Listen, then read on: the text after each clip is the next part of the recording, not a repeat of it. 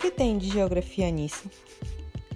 Chega a público no dia 22 de abril de 2021, segundo nota publicada pelo Instituto Brasileiro de Geografia e Estatística, o IBGE, que ocorreria um corte orçamentário no recurso destinado à realização do censo de 2021.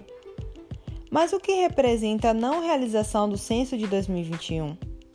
A função social do censo extrapola os resultados quantitativos de sua pesquisa. O corte da verba destinada a esse estudo significa embargar uma das principais fontes de dados demográficos e socioeconômicos do país.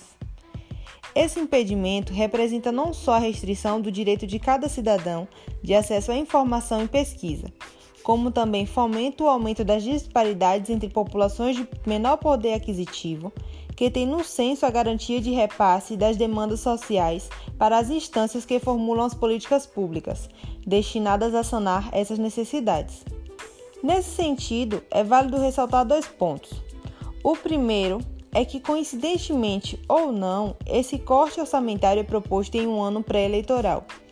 E o segundo é que essa proposta ocorre em um contexto pandêmico, onde as decisões e ações governamentais estão cada vez mais sendo acompanhadas e questionadas pela população posto que tais medidas influenciam diretamente na superação ou não dos impactos da pandemia, sendo eles o desemprego, os óbitos, a crise, a falência, etc.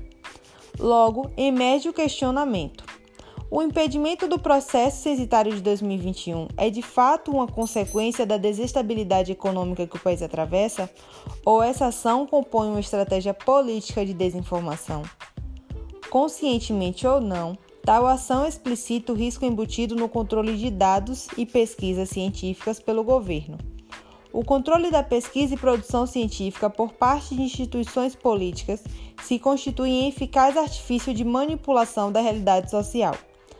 Portanto, é através desse acontecimento que saliento a necessidade de uma educação geográfica crítica, que possibilite a nós, cidadãos, acompanhar, questionar, reivindicar as ações executadas no âmbito público, para poder reconhecer os objetivos e impactos de tais medidas em nosso cotidiano.